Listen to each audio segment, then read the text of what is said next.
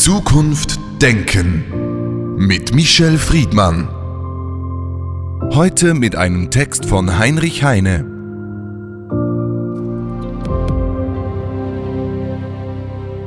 Keiner ist so verrückt, dass er nicht einen noch verrückteren fände, der ihn versteht.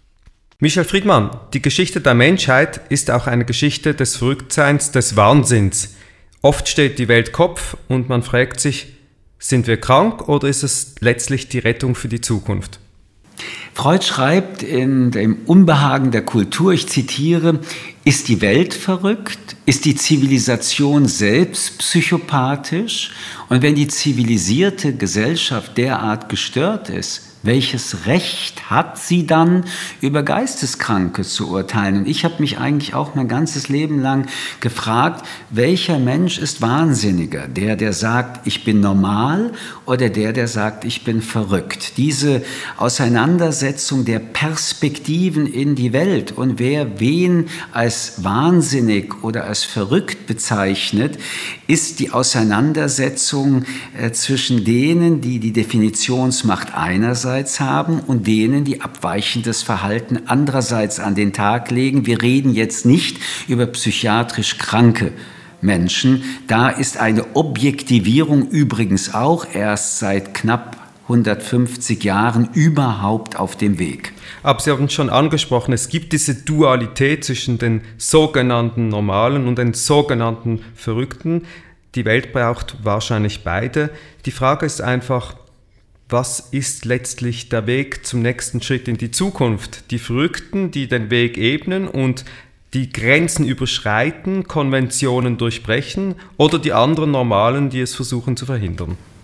Ich würde gerne den Begriff der Normalität oder des Normalen ein Stück hinten anstellen. Er ist eines dieser furchtbaren, hochmoralisch angesetzten Worte, die einen Menschen äh, sowohl äh, inkludieren als auch damit andere exkludieren. Ich äh, neige, während Sie das erzählt haben, mich daran zu erinnern, was der Philosoph Schelling äh, geantwortet hat. Was wir Verstand nennen, ist eigentlich nichts anderes als geregelter Wahnsinn, wo also die Emotionen, der Affekt, das Unangepasste, das Nicht-So-Sein, jetzt nehme ich Ihren Begriff, wie die Normalen in Anführungsstrichen es erwarten, vorkommt, nennen die in Anführungsstrichen Normalen diejenigen, die sich anders verhalten, verrückt. Im Wort verrückt steckt ja auch verrücken, also außerhalb stellen. Und äh, deswegen auf Ihre Frage, ich glaube, wir brauchen das Verrückte, den Wahnsinn, äh, ebenfalls in einem positiven Sinn. Äh, man kann es auch da wieder in der Sprache wiederfinden. Du hast eine wahnsinnig gute Idee. Hier wird der Wahnsinn als das äh, Großartige hingestellt. Man kann aber auch mit der Sprache sagen, du bist wahnsinnig. Das kann positiv wie auch negativ konnotiert werden. Ich glaube, der Mensch trägt in sich all diese Elemente. Die Erziehung, die Konditionierung, die Sozialisation verändert diesen Menschen. Und wie noch einmal Schelling es genannt hat, es ist dann der Mensch, der geregelt mit seinem Wahnsinn umgeht. Dort, wo es pathologisch wird, das will ich noch einmal auch ergänzen, dort, wo es in die psychiatrische Krankheitsbildung Bilder kommt. Dort würden wir einen anderen Diskurs führen, aber vorsichtig. Das, was wir in die Psychiatrie versetzt haben, hat sich auch in den letzten hunderten Jahren deutlich verändert. Früher und auch heute noch in so mancher Diktatur wird derjenige, der widerspricht, der eine andere Sichtweise hat, als verrückt erklärt. Und wer verrückt ist, wird leichter eingesperrt. Und das, was eingesperrt wird, müssen wir nicht mehr verhandeln. Das heißt, das, was ein- und weggesperrt ist, ist auch nicht mehr das Sichtbare. Es gibt ja diese wunderbare Parabel von Friedrich Dürrenmatt, dem Schweizer Schriftsteller, und die Physiker, wo die Physiker sozusagen in der Irrenanstalt Zuflucht finden, damit sie überhaupt noch über die Zukunft und über die Wahrheit der Zukunft sprechen können. Das ist ein völlig richtiger Einwand und der Dramatiker Nathaniel Lee hat ähm, über eine Einweisung in Bethel, so wird es überliefert, gesagt, sie nannten mich verrückt und ich nannte sie verrückt und verdammt nochmal, sie haben mich überstimmt. Daran sehen wir, dass die Frage des zum verrückt erklärt werden eine Frage auch der Mehrheit und der Macht sein kann. Der Wahnsinn an sich ist auch etwas, wo wir die Genialität hinein stellen. Und interessanterweise finden wir Künstler und Künstlerinnen a priori als Menschen, denen wir Wahnsinn, Verrücktheit, Irrsinn nicht nur zubilligen, sondern wir sagen, dadurch zeigt sich das Genie, dadurch zeigt sich das Kreative. Immer wieder merken wir, wie ambivalent der Wahnsinn uns triggert, wie das Verrücktsein auch eine Anziehungskraft hat. Wer will denn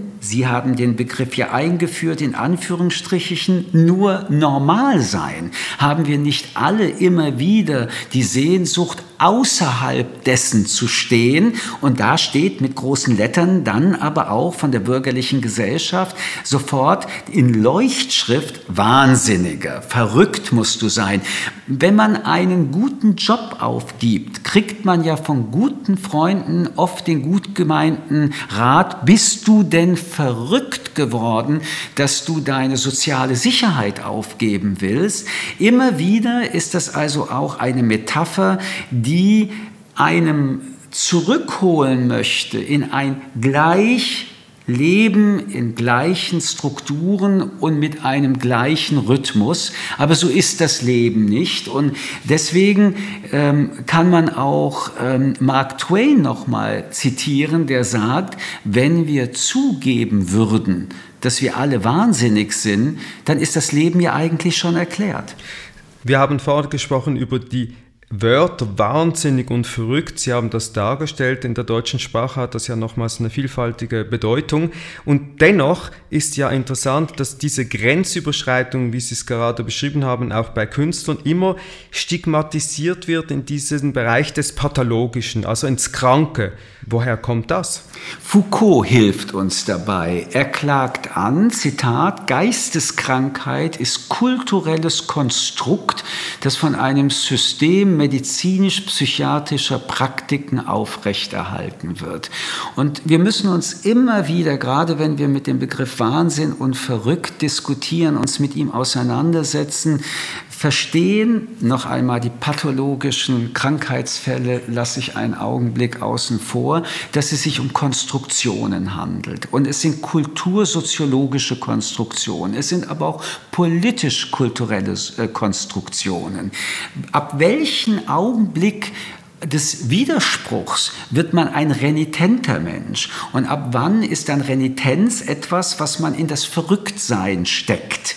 Ist der Beschwerdeführer, der in der Sache Recht hat und nicht aufgibt und nachgibt, ein Verrückter? Wann isolieren wir Menschen, die sich nicht angepasst, zwar in einem größeren Rahmen, den wir heute zulassen, verhalten.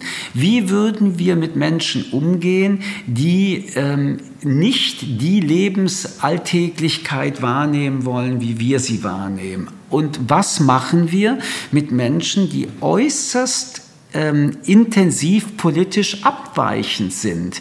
Wenn man jemanden als wahnsinnig und als verrückt definiert, und das ist mir wichtig, es noch einmal in den Raum zu bringen, müssen wir uns mit dem, was dieser Mensch sagt, nicht mehr beschäftigen. Es wird außerhalb des Diskursraumes gestellt. Das macht mich immer sehr misstrauisch, vor allen Dingen, wenn es sich um gesellschaftspolitische Auseinandersetzungen handelt, wo nicht nur die Diktatur, die Macht jemanden als verrückt erklärt und deswegen ausschaltet, oft in eine in Anführungsstrichen Anstalt äh, steckt, sondern damit ist der Inhalt äh, völlig äh, redudiert. Und hier mache ich mir doch Gedanken, auch wenn man historisch sich das im Politischen überlebt, wie viele Menschen wurden, weil sie politisch störten, als Wahnsinnige oder als Verrückte in Anstalten weggesperrt, aber wir erkennen ein paar Jahre später, dass das, wofür sie standen, alles andere als wahnsinnig ist, sondern wir erkennen die große Gefahr, die in ihren Thesen standen und wo die Diktatur, und meistens sind es Diktatoren, das mundtot gemacht haben. Es gibt ja ein weiteres Bild mit dem Wahnsinnigen, nicht nur das Verrückte oder der Verrückte, sondern auch die Idee des Narren. Der Narr, der durfte stellvertretend für alle anderen der Macht sagen, was alle anderen von äh, dieser Macht hielten. Er riskierte aber auch immer die Guillotine für alle anderen und war angewiesen auf das Wohlwollen der Macht. Wenn es nicht der Narr gewesen ist, der dasselbe auf dem öffentlichen Platz gesagt hätte, hätten alle Freunde ihm gesagt, bist du wahnsinnig, sowas macht man nicht, es ist lebensgefährlich der Narr, der seine Freiheit hat, aber es ist dann letztlich eine Freiheit auf Gnaden, nämlich des Despoten, des Königs, des Kaisers. Und lassen Sie uns kurz über diese Menschen sprechen. Wir haben im letzten Jahrhundert erfahren, was Despoten tun können. Totalitarismus ist ja auch oft verbunden mit Diktatoren, die wir wahnsinnig nennen würden, die wir pathologisieren. Was sind das für Menschen? Sind das Wahnsinnige, Verrückte oder sind das eben nicht solche? Es sind Menschen, die Soziopathen sind. Es sind Menschen, deren emotionale Empathiefähigkeit äußerst reduziert sind.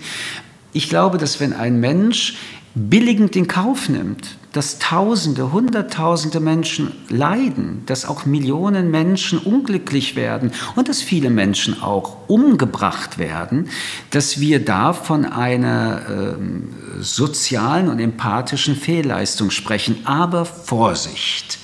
Wir hatten ja auch die Phase erlebt, wo Hitler als ein Verrückter, ein Geisteskranker, ein Wahnsinniger abgetan wurde. Auch die äh, Mörder, die Massenmörder in den Konzentrationslagern, gab es den Versuch, als Verrückte oder als Sadisten abzustempeln. Das exkulpiert das, was diese Menschen getan hat, auf einer Ebene, über die wir in der Tat dann nur noch sagen können, das waren Kranke und wir können es nicht verhandeln.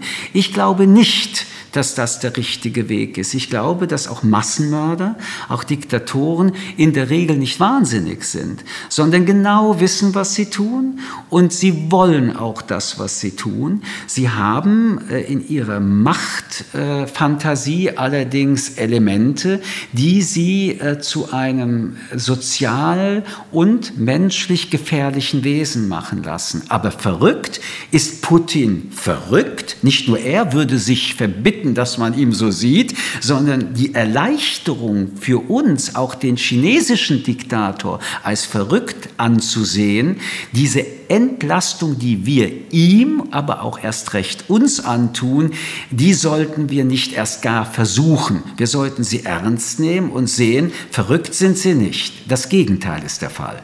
In diesen Gesellschaften die wir genannt haben, China, Russland und so weiter, ist der Wahnsinn vielleicht der Antrieb für die Zukunft. Albert Einstein hat mal gesagt, die reinste Form des Wahnsinns ist es, alles beim Alten zu lassen und zu hoffen, dass sich etwas ändert. Dass sich etwas ändert, ist also abhängig von den Wahnsinnigen. Dass sich etwas ändert, ist immer abhängig von denen, die in Anführungsstrichen nicht dem Normalen, der Mitte, der, der Mehrheit, dem Konsens entsprechend leben. Es ist der Dissens, der dynamisch ist. Es ist der Konflikt, der dynamisch ist. Es ist der Streit, der dynamisch ist. Es ist das Fragen, das Zweifeln, das Wort Warum, das Erzwingen von Antworten, von Argumenten, das dynamisch ist. Der Stillstand ist immer der Rückschritt. Der Stillstand ist immer der Rückschritt. Es gibt ja verschiedene Modelle von Gesellschaften, Demokratien, äh, Diktaturen. Der Narr ist ja einer, der eigentlich in der unfreien Gesellschaft eine höhere Bedeutung hat als in der freien Gesellschaft. Ist das absurd? Ich würde dem widersprechen. Der Narr ist immer notwendig, egal ob es eine Diktatur oder ob es eine Demokratie ist. Der Narr ist heute der Kabarettist, der Satiriker. Der Narr ist immer jemand, der mit scharfer Zunge und mit Ironie und mit Witz die bittere Wahrheiten verkünden möchte. Wahrheiten, die der Macht wehtun. Und das ist auch in einer Demokratie äußerst notwendig. Nein, der Narr ist eigentlich die Figur, die sensationelle, außerordentliche Figur, Figur, die mehr darf als alle anderen und einen Schutzmantel um sich trägt, weil es eine Form der Kritik darstellt, die zwar einerseits furchtbar wehtun kann, aber sich in Lachen auflösen kann. Die Demokratie schützt diesen Schutzmantel, die Diktatur versucht, den Schutzmantel zu zerreißen. Sie selbst engagieren sich ja sehr stark für Entwicklungen in der Gesellschaft, die auf eine gute Zukunft hinauslaufen. Wollen Sie sagen, ich sei ein Narr Nein, oder ich wollte eben wahnsinnig? Fragen, ich wollte eben genau fragen, weshalb haben Sie nie die Rolle des Narren gewählt, sondern immer die Rolle des sagen wir, ernstzunehmenden Politikers, Philosophen, Anwalts, also ich glaube, dass die Form, die sich ein Mensch aussucht, um Widerspruch anzumelden, etwas mit seiner Persönlichkeit zu tun hat. Aber ich würde mich äh, eher und lieber als wahnsinnig bezeichnen lassen als als normal. Michel Friedmann, vielen Dank für das Gespräch. Ich danke Ihnen. Zukunft Denken mit Michel Friedmann. Ein Podcast des jüdischen Wochenmagazins Tachles.